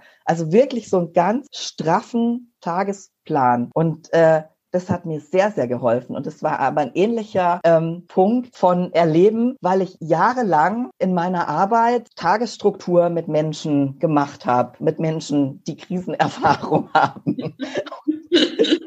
dahin noch keine so existenzielle Krisenerfahrung hatte, dass ich nur ansatzweise hätte fühlen können, wie wichtig und welchen Stellenwert so eine Tagesstruktur hat. Und das war, also, und das war wirklich von der Qualität her ein ähnlicher Aha-Effekt. So mhm. wie, wie bei Geschlecht und Gender-Fragestellungen. Mhm. So. Ah ja, wie kann ich das jahrelang in der Theorie irgendwie durchkauen und denken? Und jetzt kommt das Gefühl dazu. Super. Aber, aber das ist auch, das gehört auch zu den Themen, die, die eben so dieses näher am eigenen Gefühl irgendwie zu sein oder Zugang zu finden zu seinem eigenen Gefühl, das ist bei mir einfach da ein ganz großes Thema, wo ich an so vielen Stellen irgendwie auch so dankbar bin, dass ja, dass, dass das einfach so der, der Aufhänger war, sich da dann auf den Weg zu machen und ja, sich damit auseinanderzusetzen. Ja, was ich total verloren habe, ist ein, also dieser Eindruck von, dass ich weiß, wo ich mich hinbewege. Ich dachte das früher immer, dass ich das eigentlich ziemlich klar weiß, was mir, was, was mein Weg ist, wie ich mich fühle, wie die Dinge sind und ich hatte sie sortiert. Und meine Erfahrung ist gerade, dass ich überhaupt das nicht weiß. Also, dass ich, dass ich an ganz vielen Stellen so denke, ähm, ich hätte nicht erwartet, dass bestimmte Dinge sowas verändern, wie zum Beispiel diese Brust abbinden. Die hat alles für mich verändert. Also ich habe in dem Moment, wo ich das das erste Mal gemacht habe, war klar, ich kann diesen Weg nie wieder zurückgehen, weil ich endlich mal mein Körper erschienen ist als mein Körper mit diesem Ding. Und es ist nach der OP so krass geworden, dass ich irgendwie so, es ist nicht irgendein Körperteil weg, das war nicht der Effekt. Ich wusste, dass ich die brauche. Ich hatte auch keinen Zweifel daran, aber es war nicht der Effekt, dass jetzt diese blöde Brust weg ist, sondern der Effekt war, dass ich als Körper plötzlich da war. Und immer noch ziemlich davon überwältigt bin, dass ich einen Körper habe, der meiner ist und äh, das äh, irgendwie ganz irritierend ist so. Also das ist, also und so eine, mir ist so eine Gewissheit abhanden gekommen und ich, ähm, ich, also auch in anderen Bereichen, wie zum Beispiel, ich, ich frage mich die ganze Zeit, ich weiß überhaupt nicht, was eine Frau ist. Also ich hatte irgendwie so, ich, also ich habe so das Gefühl, es hat was erweitert, weil jetzt irgendwie eine weitere Perspektive ist und ich so schon zu diesen Themen weiter arbeiten kann, aber irgendwie die, auch die Erkenntnis, dass ich irgendwie vielleicht einfach überhaupt keine die Idee dazu habe, was es heißt, als Frau mit dieser Identität irgendwie im Einklang zu sein und das gut zu finden oder so. Also dass es irgendwie so nochmal so eine Perspektive auf Frausein auch erweitert hat für mich und irgendwie so auch die, neben der Erkenntnis, dass ich an bestimmten Sachen Strukturen besser verstehen kann oder so, merke ich halt, dass es auch Dinge gibt, wo ich vielleicht dachte, ich habe eine Ahnung davon und inzwischen denke, vielleicht hatte ich die nicht oder habe ich die nicht mehr. Ich weiß es nicht. Also es ist irgendwie so eine, es ist so beides. Es ist irgendwie so auf der irgendwie eine neue Perspektive und auch eine Erkenntnistiefe, von der ich nicht gedacht habe, dass es irgendwie auf einer emotionalen Ebene so spürbar wird und das auch so inspirierend ist für eine theoretische Auseinandersetzung.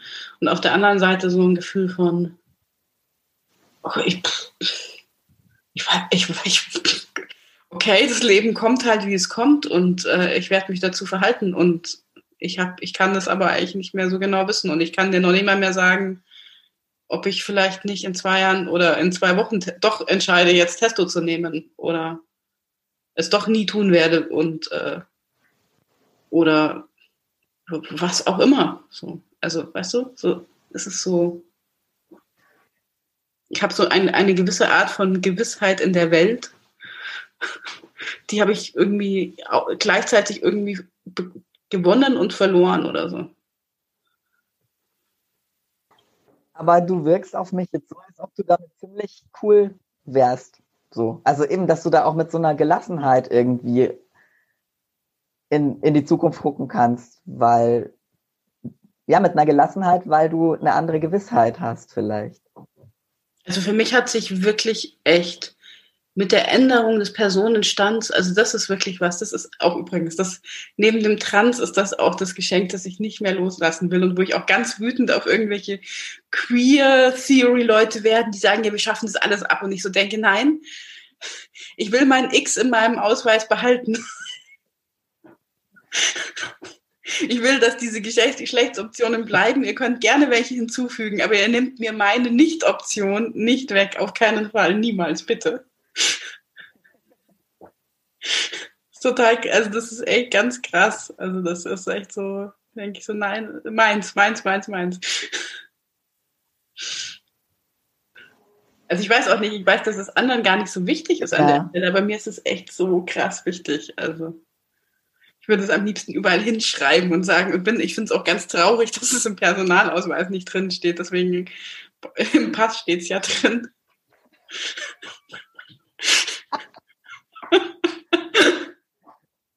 Das hätte ich auch, das hätte ich auch nicht gedacht, dass du das mal zu mir sagst, ganz ehrlich. Krass, gell? Ja, es ja. ist so.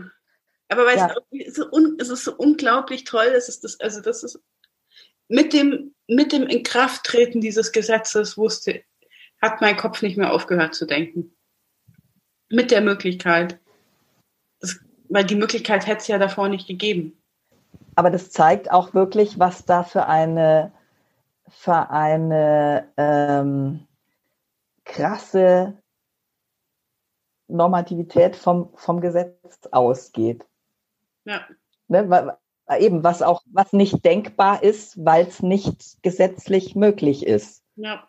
Also da wird mir halt diese, diese, diese Gewalt nochmal auch so krass bewusst. Ja, weil du so abhängig bist davon, dass irgendjemand sagt, ja, du darfst oder du musst das und das tun, dass du das darfst. Das gleichzeitig sowas ist, was irgendwie so, also so existenziell ja ist auch. Ja, ja, das ist es. Da können wir mal noch eine eigene äh, da Episode dazu aufnehmen. Zu ganzen gesetzlichen Rahmenbedingungen. Ja, das, das machen wir dann, wenn wir ein neues Gesetz haben. Genau. Dann historisch zurück auf das Elend und feiern die neuen Möglichkeiten. Genau, wir wollen ja, wir wollen ja eher nicht allzu negative. Nein, wir geben die Hoffnung auf. Oh Mann. Ich muss mal auf meine Aufzeichnungen nochmal gucken. Ich hänge noch so, ich hänge noch mal irgendwie an dieser, an dieser krassen Freude. Also ich, ich, ich, ich, ich kann die manchmal immer noch nicht greifen oder auch diese Euphorie, wenn es dann stimmt oder so. Das ist irgendwie sowas, da, da, da denke ich mir manchmal, wird es irgendwann weniger? Also hört man, hat man irgendwann das Geschenk nicht mehr die ganze Zeit im Arm?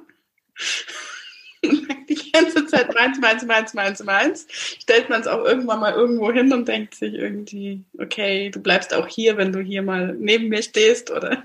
Ich ich weiß es nicht. Ich kann dir dazu noch nichts sagen. Ich glaube, ich bin auch noch sehr in dieser, in dieser Euphorie und in der Freude drin. Und ich hoffe auch, dass ich, dass, dass mir die noch, also dass mir die ein bisschen bleibt oder dass ich mir die auch bewahren kann.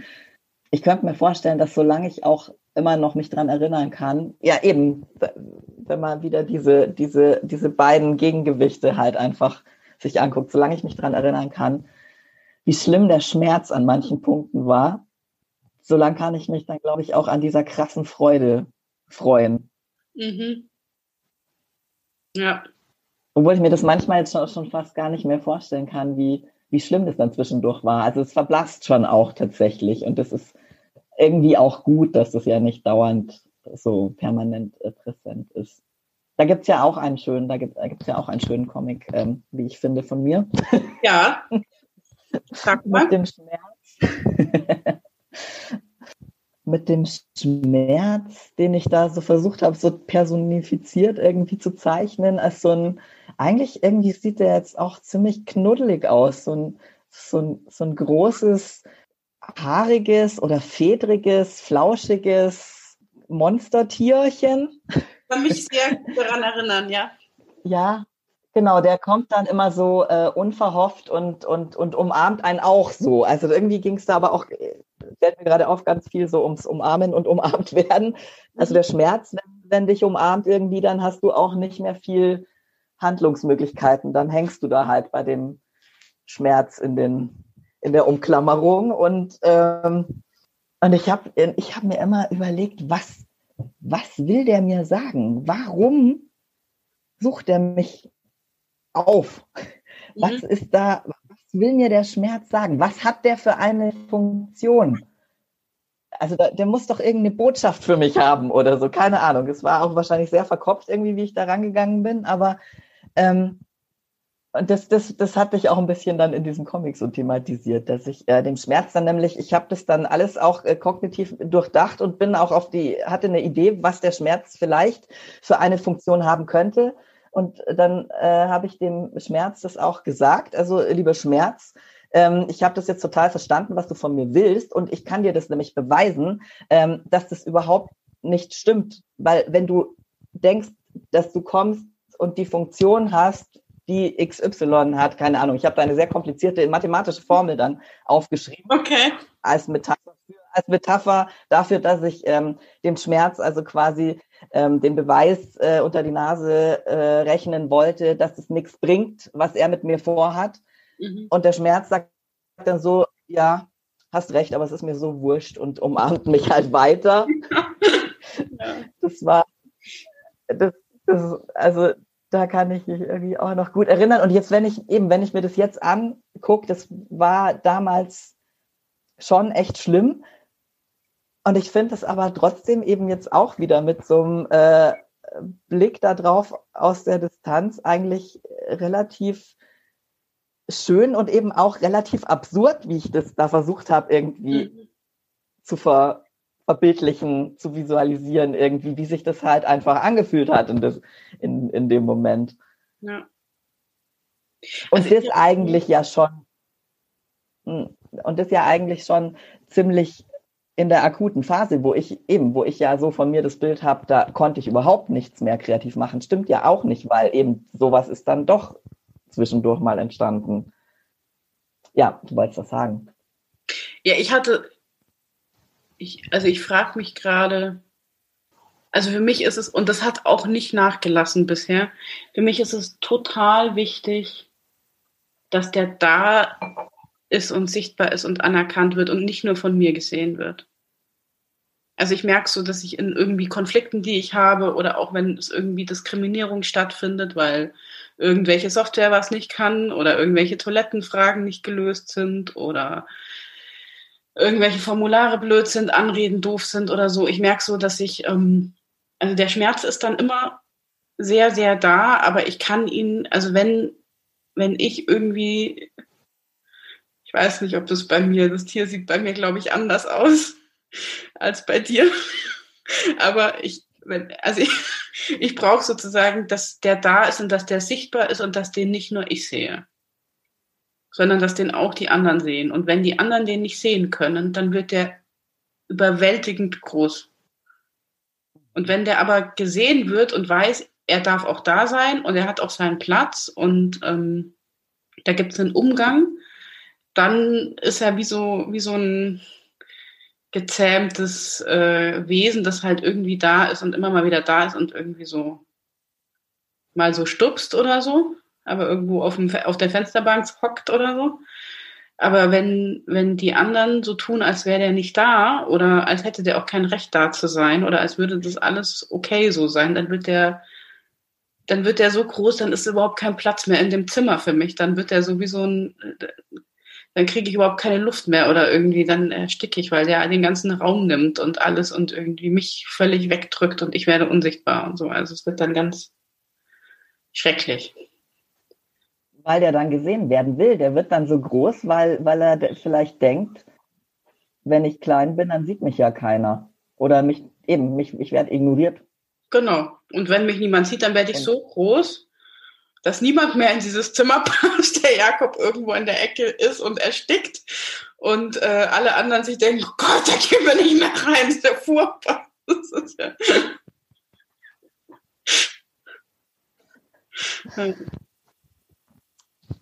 ist so ein bisschen wie dieser, dieser Scheinriese, weißt du?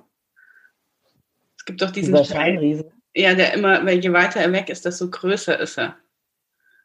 Ah. Ach, ist es mit dem Schmerz auch so? Das weiß ich nicht genau. Wenn er näher, also ich habe das Gefühl, wenn er näher da ist, ist, oder wenn ich halt weiß, dass er da ist und ihn anerkenne, dass er da ist oder so. Ja, ja, das stimmt. Und auch wenn man, wenn, also ich habe dann auch noch mal ähm, gelernt, wenn man den, wenn man den dann wirklich konfrontiert und nämlich ihn nicht, wie ich in meinem Comic, irgendwie zulaber mit irgendwelchen mathematischen Formeln, die, die ihm wurscht sind, ähm, sondern wenn man sich hinstellt, also erstens, wenn man sich nicht verkriecht vor, vor dem Schmerz, sondern mhm. wenn man sich hinstellt und sich überwindet und sagt, okay, okay, ich bin jetzt da und du hast jetzt die Möglichkeit, sag mir, also ich, ich beschäftige mhm. mich jetzt mit dir und ich gucke dich wirklich an, lieber Schmerz, und ich versuche dich zu sehen. Und ich frage dich jetzt, wo kommst du her eigentlich? Und, und, und, wenn, und wenn man sich dann so ein bisschen unterhält mit dem Schmerz, dann wird der auch manchmal irgendwie relativ schnell wieder relativ klein und handlich. Ja. Ja. Aber wenn man den halt weg, ja, oder sich selber wegrennt vor dem oder so, dann rennt er hinterher. Der Moment, der Moment, sich dem, sich umzudrehen zu dem und mhm. stehen zu bleiben, der, das ist der Schlimmste, finde ja. ich. Ja. Und da hat der nämlich auch am meisten Macht, aber mehr kann er eigentlich nicht. Nee. Der kann sich, der kann sich nur so aufmandeln, das ist eigentlich so echt so ein mhm. Dampfplauder. Aber wenn du ihn dann fragst eigentlich, weil der kann sich auch nicht gescheit artikulieren und so. Ja. ja. Ganz kleine Methode. Ganz kurz auf Toilette, sonst platzt mir die Blase. Moment, okay? Ich renne kurz. Ich bin gleich wieder da.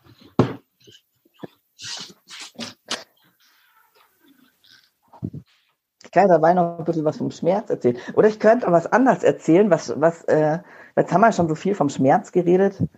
Ich könnte noch ein bisschen was vom Selbstwerttierchen erzählen. Das ist nämlich eigentlich auch eine schöne Geschichte. Also, ich mache jetzt hier mal gerade den äh, Pausen, äh, Pausenclown, der Jakob vom Klo wiederkommt. Und zwar erzähle ich euch mal die Geschichte vom Selbstwerttierchen. Das Selbstwerttierchen ist nämlich so ein bisschen, ähm, es ist was ganz anderes als der Schmerz. Das Selbstwerttierchen, das wohnt in mir selber. Also es wohnt in jeder Person selber drin. Ähm, und das Selbstwerttierchen ist halt, ja, je kleiner und verkrüppelter und hungriger es ist, äh, umso weniger kann das Selbstwerttierchen halt einfach schaffen. Ne? Also das Selbstwerttierchen ist ja dafür da, um das Selbstwertgefühl zu produzieren. Und wenn das Selbstwerttierchen einfach sehr, sehr klein, mickrig und krispelig ist, dann ist, wird es nichts mit dem Produzieren des Selbstwertgefühls. Ähm, ja, also was, was wäre die logische Konsequenz? Das Selbstwerttierchen muss halt gefüttert werden. Das ist normalerweise auch gar kein Problem, weil das Selbstwerttierchen ja ähm, relativ ähm, oder das ist eigentlich der Punkt, der dann so unterschiedlich ist, weil das Selbstwerttierchen halt von Mensch zu Mensch andere ähm, Essgewohnheiten hat und auch andere Essvorlieben. Ähm, und äh, bei manchen Leuten ist es tatsächlich so, also bei mir war das so, dass das Selbstwerttierchen leider eine sehr einseitige Ernährung äh, sich angewöhnt hatte.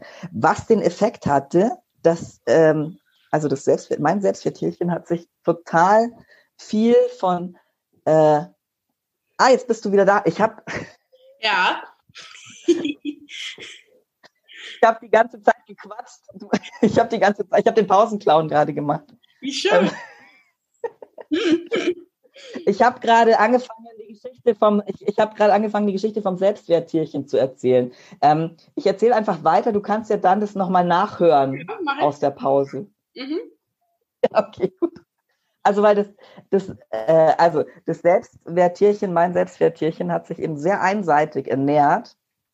Ähm, was den Effekt hatte, dass es zwar eine Zeit lang relativ wohlgenährt war und gut äh, auch äh, proper und äh, auch gut Selbstwertgefühl produzieren konnte. Das Problem war, mein Selbstwerttierchen hat sich leider nur von Leistung ernährt.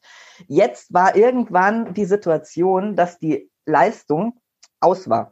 Also es gab keinen Futternachschub mehr. Das Selbstwerttierchen ähm, mit seiner einseitigen Ernährung hat also keine Leistung mehr zu fressen bekommen. Und der Effekt war, dass es dann leider sehr abgemagert ist und so verkümmert. Und äh, weil es dann so klein und mickrig war, konnte das halt kein ordentliches Selbstwertgefühl und Selbstbewusstsein mehr produzieren. Ähm, jetzt hat es immer darauf gewartet, dass er mal wieder Leistung geliefert wird, damit es sich wieder eins anfressen kann. Ähm, aber es kam keine mehr. So, jetzt was, was wäre die Lösung? Die Lösung wäre eigentlich, dass ähm, das Selbstwerttierchen eine Ernährungsumstellung braucht. Also es muss lernen, sich ein bisschen ausgewogener zu ernähren. Und zwar von möglichst vielen, ne, wie halt alle, ne, ausgewogene Ernährung ist gut.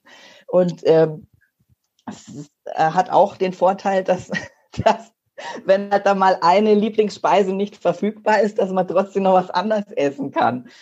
Und äh, genau, also das war dann auch ähm, was, was ich mit der Zeit äh, zusammen mit meinem Selbstwerttierchen dann in Angriff genommen habe, dass wir gemeinsam versucht haben, ähm, eine Ernährungsumstellung dem Selbstwerttierchen zu ermöglichen. Und ähm, ich glaube, inzwischen ist es tatsächlich wieder so, dass es, also es, es kommt manchmal noch in die Versuchung, äh, irgendwie Leistung zu, zu mögen, aber die gibt's halt einfach gar nicht mehr so. Die gibt's vielleicht mal so ein bisschen als Nachtisch oder so, aber nicht überhaupt nicht in den Mengen, die es früher so gewohnt war. Ähm, und, und jetzt kriegt's dann halt aber auch immer so äh, ja eine kleine, also es, es frisst auch Freundschaft, es frisst auch, ähm, es frisst sogar auch Liebe, es frisst auch ähm, Zuneigung und es frisst auch ähm, Anerkennung für andere Sachen. Und die Leistung ist eigentlich gar nicht mehr so wichtig. Und ähm, das, das, also ich, ich, ich habe inzwischen gemerkt, dass das Selbstwerttierchen, es ist jetzt nicht irgendwie dick und fett, aber es ist irgendwie in so einem ganz adäquaten Zustand, wo, wo mein Selbstwerttierchen und ich irgendwie ganz gut miteinander klarkommen momentan. Das war die Geschichte vom Selbstwerttierchen. Also der Jakob, der ich bin, der ist gerade so ein bisschen äh, innerlich empört. Der hat, glaube ich, gerade so ein, so ein leistungsfressendes Selbstwertgefühl. Das, das sagt, arbeite so viel wie irgendwie geht und arbeite noch mehr, bitte. Ähm, Finde ich jetzt ein bisschen frech, dass du so eine Geschichte hast. drum habe ich ja, drum wollte ich die eigentlich erzählen, als du auf dem Klo warst. Jetzt bist du halt leider so früh schon wieder zurückgekommen. Mist. Ähm, Mist. genau, nein, aber es gibt tatsächlich Hoffnung. Also ähm, Selbstwerttierchen. Du kannst ja auch mal ausprobieren, ob dein Selbstwerttierchen, also vielleicht, vielleicht würde es ja wirklich auch was anderes fressen. Also am Anfang spucken die manchmal aber so Sachen dann auch aus. Also wenn man denen dann erstmal, wenn die noch Leistung gewohnt sind und man, man legt denen dann irgendwie so ein, äh, so Haufen andere Dinge hin, dann, dann spucken die das erstmal aus. Das muss man denen langsam antrainieren. Aber wir können jetzt gerne auch wieder über was anderes reden. Ja, nee, ich, äh, ich wollte nur sagen, also ich meine, ich vermute, meines mag äh, irgendwas mit Holz und äh, Podcasts. Mm. Also das ist jetzt eigentlich so einseitig ist das dann gar nicht. Ja, genau. Das ist nämlich, das ist nämlich auch manchmal so, dass man denen auch Unrecht tut. Man denkt immer, dass ja. die sich so einseitig ernähren. Stimmt dann vielleicht. Ja, und eigentlich ist das gar nicht so, sondern in Wahrheit äh, machen sie dann eigentlich noch auch andere Sachen. Das verraten sie dann nur nicht. hm. Wir hatten, glaube ich, gerade eine instabile Internetverbindung, aber ich glaube, sie ist wieder stabil. Ich habe mich gefragt, ob es irgendwas gibt, was dir noch total wichtig ist zu erzählen, worüber wir nicht geredet haben. Jenseits der 100.000 Themen, über die wir reden könnten, wahrscheinlich. Doch, vielleicht, was mir vorher noch kam, und dann waren wir aber schon wieder beim nächsten Thema irgendwie, weil mich das ja schon immer noch sehr wundert, was du am Anfang gesagt hast mit dem eben, du hattest Angst irgendwie, dass ich jetzt trans bin und nicht mehr queer oder so oder ja. Und äh, das finde ich er, total erstaunlich, weil das, weil das für mich irgendwie sich überhaupt nie ausgeschlossen hat, beziehungsweise ich habe, ich konnte erst auch irgendwie, ich konnte mein Transgeschenk auch erst nehmen, als ich wusste, dass es, dass es, dass es Möglichkeiten gibt, die Queerness dadurch, dadurch irgendwie weil, ja, mit, mitzunehmen oder, oder, also, aber, also vielleicht hat es auch drum bei mir schon auch so lange gedauert, weil ich schon auch lang irgendwie mir, also mich, mich gedanklich da total gedreht habe, irgendwie, was, was bedeutet denn Transsein eigentlich? Und so. Aber, aber ich finde da auch ähm, wirklich Vorbilder so wichtig und darum finde ich es auch so wichtig, irgendwie dass es so eine möglichst vielfältige Sichtbarkeit gibt von, von trans- und nicht-binären Leuten und so. Und, und ich glaube, das hat mir schon sehr geholfen, einfach so zu sehen, was es für wahnsinnig viele unterschiedliche Möglichkeiten gibt, Männlichkeit und Transmännlichkeit zu leben. Und erst als ich da irgendwie angedockt bin und so gesehen habe, so ja, da ist, da ist total, da ist total für mich so viel dabei und so viel möglich und eben im Gegenteil, das ist, das ist, das ist auch vielleicht erst wirklich so die, die, ja, so für mich dieses angekommen sein oder noch mehr ankommen im, wie ich meine Queerness überhaupt zum Ausdruck bringen kann und und will und so. Also das ist, das ist für mich so, so untrennbar. Deswegen finde ich das so, ähm, ja, so, so bemerkenswert, dass, dass, dass du da so äh, ganz andere Gedanken am Anfang hattest. Aber, aber danke, dass du das mit mir geteilt hast. Ich finde es das toll, dass du, dass du mir das auch äh, sagen kannst. Ja, weil es ist so, weil ich so auch, ich habe währenddessen die ganze Zeit immer gedacht, spinnst Ich habe, da war ich ja Sarah noch, äh, ich gedacht, was, hä, warum? Also verstehst du was? Ich hatte so einen, und ich habe irgendwie ich hatte irgendwie das Gefühl, oh, krass, es hat so wahnsinnig viel mit mir zu tun und ich kann das aber nicht aushalten. Ich glaube, das hat, war, da gab es irgendwie diesen Teil. Also weil mhm. ich kann mich auch erinnern, dass ich andere Transmenschen vor Jahren angeguckt habe und gedacht habe, du bist trans, bin ich trans? Du bist trans, ich bin nicht trans. Und mich das dann immer gefragt habe und dann immer gedacht habe, nee, ich, ich bin nicht trans. Oder also so ganz merkwürdig. Und ich habe irgendwie immer so, ich habe immer irgendwie auch so das Gefühl gehabt, es fehlt irgendwie so, es fehlen die Möglichkeiten oder die Spiegel von Menschen, die irgendwie, die an der Stelle irgendwie da sind und sagen, hallo, das bin ich und ich bin so und du kannst auch so sein. Oder auch nur irgendwie so sind, wie sie sind. Oder zum Beispiel das, ich kann mich erinnern an dieses, an die Möglichkeit zu sagen, ich bin Frau und ich bin nicht binär. Das hat mich überwältigt, dass ich das sagen kann. Da dachte ich so, mhm. Äh. und dann dachte ich die ganze Zeit, das habe ich total lange gesagt und dann habe ich immer gedacht, ich sage das die ganze Zeit, wieso hört ihr das denn eigentlich alle nicht? Das hat auch damals gestimmt. also es gibt auch heute noch Momente, wo ich sage, ich bin Frau und ich bin nicht binär. Vielleicht sage ich es nicht so laut, sage ich eher zu mir. Und manchmal denke ich, also ein Freund hat mir so einen Link geschickt zu einer Konferenz für Männer. Und da war dann so eine Beschreibung für irgendwie, dass es für alle ist, die sich an den Rändern von Männlichkeit irgendwie.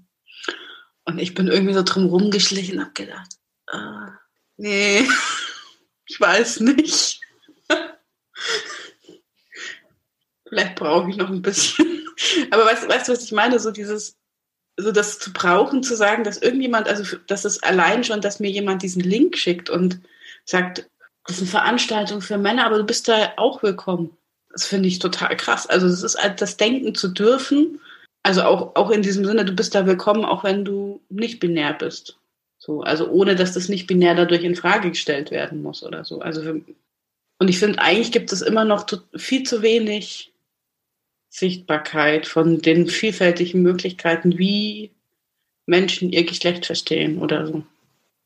Mir kommt gerade der Gedanke, dass das vielleicht eben in Räumen möglich ist, wo, also wenn du sagst, das ist so ähm, betitelt eben für Männer und aber auch für nicht-binäre Leute und dadurch wird aber eben, also das ist so ein Spektrum von Männlichkeit, die dann überhaupt nicht bedroht ist durch irgendwelche anderen Labels oder so. Und ja. das ist, äh, genau, und das, das ist eigentlich ein Indikator für, das könnte doch wirklich ein ganz schöner Raum sein eigentlich. Also in dem Moment, wo sich, ja, wo das dann, wo, wo das nicht so fragil alles ist, weil sich alles, weil sich alles ständig irgendwie, oder dass da, ja, dass, dass, dass es auch so ein Infragestellen dürfen von allem Möglichen sein kann. Und dass da vielleicht Leute sind, die ja eben, die sich auch, die sich aus, in, die sich in einen Prozess begeben wollen und in einen Austausch, ohne dass, ja, also das wäre jetzt für mich so, würde ich mir denken, so, ach, das klingt spannend, das sind vielleicht tolle Leute. Mhm. Also das könnte sein, dass dann ein toller Raum entsteht, wo Dinge möglich sind, wo sich Leute dann wohlfühlen, die sich vielleicht in anderen Räumen nicht so wohlfühlen. Ja, ja auf diesem Punkt, das, ich fand es halt so spannend, weil was mein Blick auf dich war ja meine, Pro also es hatte so, ich fand es halt so krass, als wir uns dann getroffen haben, wie der weggebrochen ist. Also weil wie mir sofort klar war, das war in meinem Kopf. Also mein Bild. Aber kannst du mir kannst du mir sagen, an was das dann, du, an was hast du das dann festgemacht? Oder war, also scheinbar war das ja, ich war ja in dem Moment, wo wir uns dann gesehen haben, oder, oder hast du ein bisschen gebraucht und war das auch, Nö, es war wie ich mich verhalte? Ich kann es dir gar nicht sagen, genau, woran es lag, aber es war auf jeden Fall total schnell. Und es lag jetzt nicht an deinem Geschlechtsausdruck, glaube ich. Also es war, das war es irgendwie nicht. Klingt für mich jetzt nach was Atmosphärischem irgendwie. Ja, genau. Also wahrscheinlich ist es. Danke für die Antwort.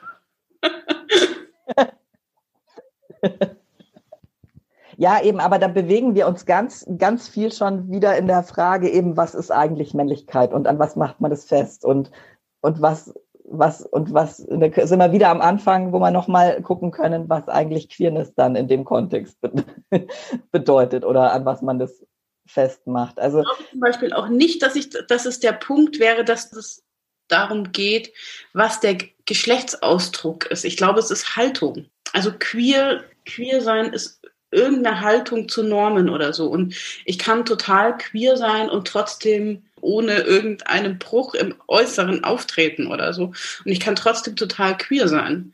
Also ich glaube, es ist nicht, es ist nicht Ausdruck oder Körperlichkeit oder so, sondern es ist Haltung zu, zu, zu einem gesellschaftlichen Ding, was Geschlechterverhältnisse sind oder so. Und das ist vielleicht das, was du mit atmosphärisch meinst oder so. Also für mich ist es eben nicht, genau, also ich glaube, das ist total wichtig, dass es nicht darum geht zu sagen, du hast noch irgendeinen queeren Ausdruck, wie auch immer, sondern.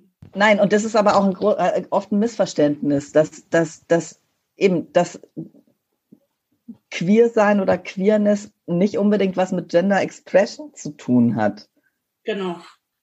Und und, und das ist aber auch was, was ich, ähm, was ich jetzt, was ich nach der Transition viel besser, ähm, viel besser ähm, greifen kann oder wo ich auch viel klarer bin oder wo ich, also um, um, um den Begriff der Irritation mal in den Raum zu schmeißen. Das ist was, was sich, was sich viele, viele Jahre lang irgendwie, was, was irgendwie in Bezug auf meinen, eben auf meinen, auf meinen Ausdruck oder so immer irgendwie mitgeschwungen ist, so als, als äh, butschige, gender-nonkonforme Frau, aber löst du aber immer irgendeine Art von Irritation aus. Und das ist aber ja auch nicht, also das ist ja nicht was, was man sich aussucht, sondern eben, man, man lebt halt so und, und, und, und ist halt so, wie man ist und äh, äh, sieht halt so aus, wie man aussieht, weil das auch so ist, wie man irgendwie noch am besten klarkommt. Und dieses, und, und das, und, und das, und dass das jetzt eben, dass diese Irritation, dieser Irritationsmoment jetzt, also mit meiner Transition jetzt seit einer Weile weg ist, weil ich halt auch, weil ich halt auch als, als Mann gelesen werde, das ist für mich eine totale, ähm, das ist, das ist für mich also emotional total entlastend. Da habe ich das Gefühl, ich habe ganz viel Anspannung weg, die ich wo ich auch erst gemerkt habe, krass, wie ich die jahrelang hatte. Also wie ich mich viel ähm, angenehmer irgendwie bewegen kann, weil ich nicht die ganze Zeit bei Leuten Irritation auslöse. Wahrscheinlich hat es auch damit zu tun, weil ich mich selber irgendwie halt in der Welt auch, weiß ich nicht, wohler fühle. So.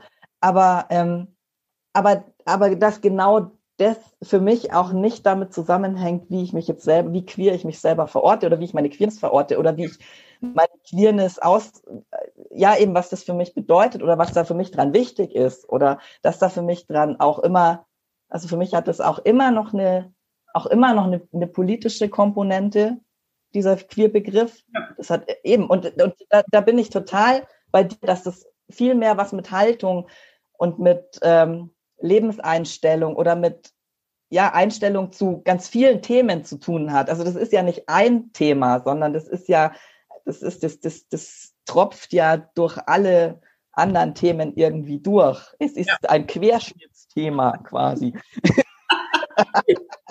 Ja, total. Aber das ist, das ist total wichtig. Es ist echt richtig gut, dass wir da nochmal drüber reden, weil das könnte man am Anfang voll missverstehen. Das stimmt. Ja, das genau, nee, das ist total gut.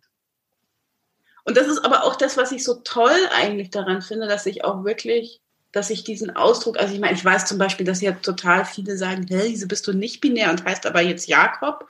Und dann sage ich immer, ja, ich heiße Sarah Jakob, aber es ist auch wurscht, ihr könnt auch nur Jakob heißen und genauso nicht binär sein. Und äh, es ist für mich ein nicht binärer Name, also weil es mein Name ist und ich bin nicht binär so. Und das ist aber irgendwie so, ich dann auch so dachte, ich muss jetzt nicht irgendwie die geschlechtsneutralen Namen alle irgendwie.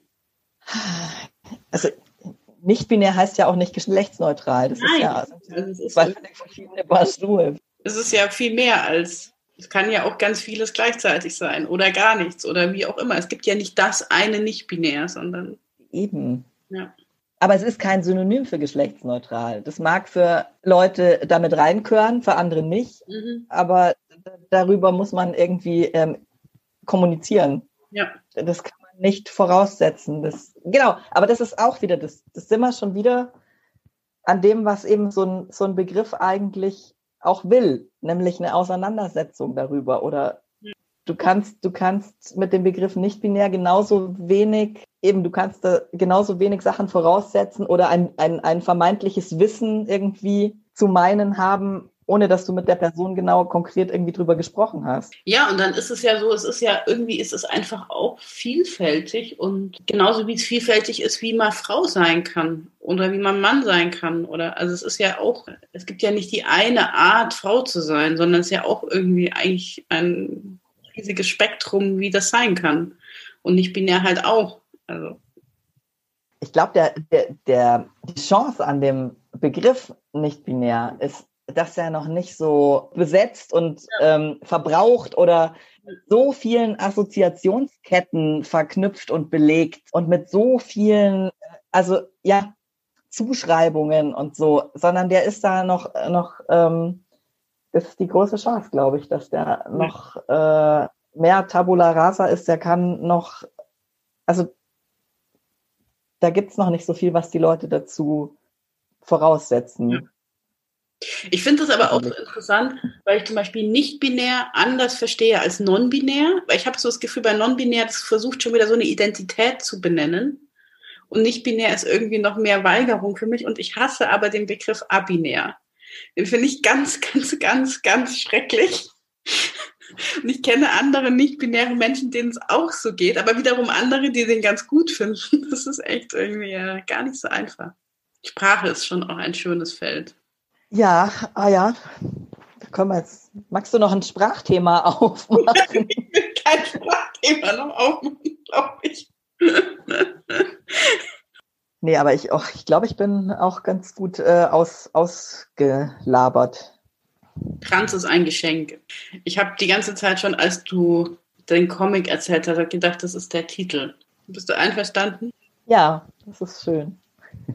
ja, passt ganz gut, gell? Ja. Ja, dann danke fürs Zuhören. Stellt euch alle die Frage, wann ist es bei euch endlich soweit? Wird ja auch langsam Zeit. Ja.